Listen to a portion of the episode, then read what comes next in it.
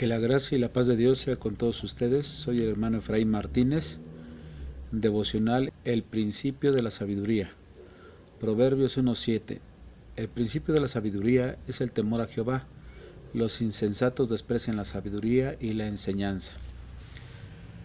La sabiduría es algo que se nos repite de continuo y nos aconsejan por medio de la palabra de Dios que aquellos que son sabios van a seguir el consejo de personas que tienen el conocimiento y en nuestro caso el conocimiento de la palabra de Dios.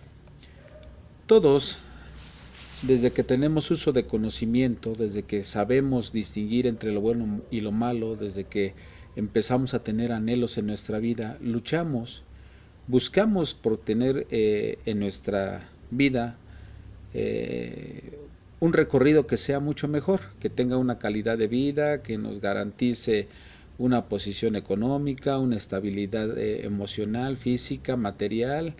Eh, la deseamos para nosotros, para nuestros hijos, y nuestro deseo es obtenerla, es aspirar a ella. en este tiempo, miles de gentes se enfrentan a un futuro incierto, y más porque algunos este, pues han quedado sin escuela, han quedado sin trabajo, las situaciones por las que estamos viviendo nos limita a las oportunidades de estudio, de trabajo. No hay seguridad de obtener un buen empleo, no hay seguridad en la calle, no hay seguridad cerca de donde vivimos. Eh, las, las, relaciones son cada vez más eh, superficiales, el teléfono nos consume, las redes sociales nos consumen, y entonces este, pues, muchas veces permitimos que los que están a nuestro lado o los que ni siquiera nos conocen tomen decisiones por nosotros y pues ahí nos falta sabiduría. Quizás es para no meternos en problemas o para tener una justificación de que nosotros no decimos hacer, hacer las cosas. Eh, el libro de Proverbios nos invita a que el principio de la sabiduría es la palabra de Dios, es el temor a la palabra de Dios y nos invita a alcanzar nuestros objetivos. Eh, eh, este, este mandamiento nos lo da eh, en el verso 7, que el principio de la sabiduría es el temor al Señor. O sea, es estar ligados a nuestro Dios, es vivir en el temor de Dios, es respetar su nombre, es obedecer sus mandamientos, es acercarnos a Él, es vivir bajo sus lineamientos y desarrollarnos en este contexto. Proverbios nos, nos invita y nos dice que para disfrutar de una vida maravillosa, pues tenemos que tener las mejores decisiones y estas se van a dar siempre y cuando nosotros vivamos en sabiduría y bajo el temor de Dios, respetando su nombre y obedeciendo sus mandamientos. Proverbio nos invita a que eh, el principio de la sabiduría es el temor a Dios. ¿Qué quiere decir esto? Quiere decir que debemos de tener reverencia a la palabra, que debemos de tener asombro por la misma, y sobre todo llevarla a cabo. Los consejos que nos da la palabra de Dios son para bienestar, son para crecimiento espiritual, físico y mental.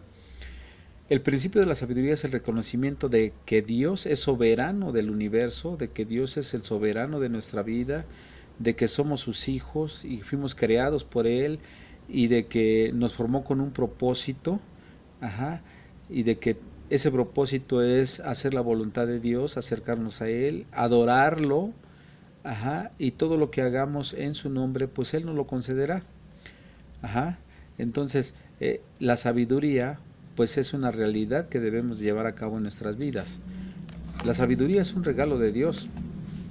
Dios es el que da la sabiduría a sus hijos para saber tomar decisiones. Santiago 1. Los sabios, los que los sabios lo son porque eh, Dios ha puesto en ellos sabiduría. Eso lo dice el libro de Daniel capítulo 2. Ajá, la sabiduría de Salomón vino de parte del Señor. Los proverbios y, todo lo que hizo eh, Salomón en su tiempo, ajá, eh, esas decisiones que tomó la edificación de la, de la casa del Señor, no era porque él fuera muy inteligente, era porque tenía la sabiduría de Dios. Ajá. Y debemos de entender que el que está en sabiduría está en el Señor Jesucristo, está en Dios. El libro de Proverbios nos indica que para obtener la sabiduría debemos de buscarla como el oro. Ajá, Proverbios 2. Rodearnos de gente que, que tenga sabiduría, que viva en sabiduría, eh, que se desarrolle en sabiduría, tomando las decisiones asertivas para su vida, dando el consejo maravilloso por medio de la palabra de Dios y tenemos que aceptarla como una disciplina y no rechazarla. Esto no es eh, que llegue y, ay, quiero sabiduría y la vamos a tener. No, hermanos.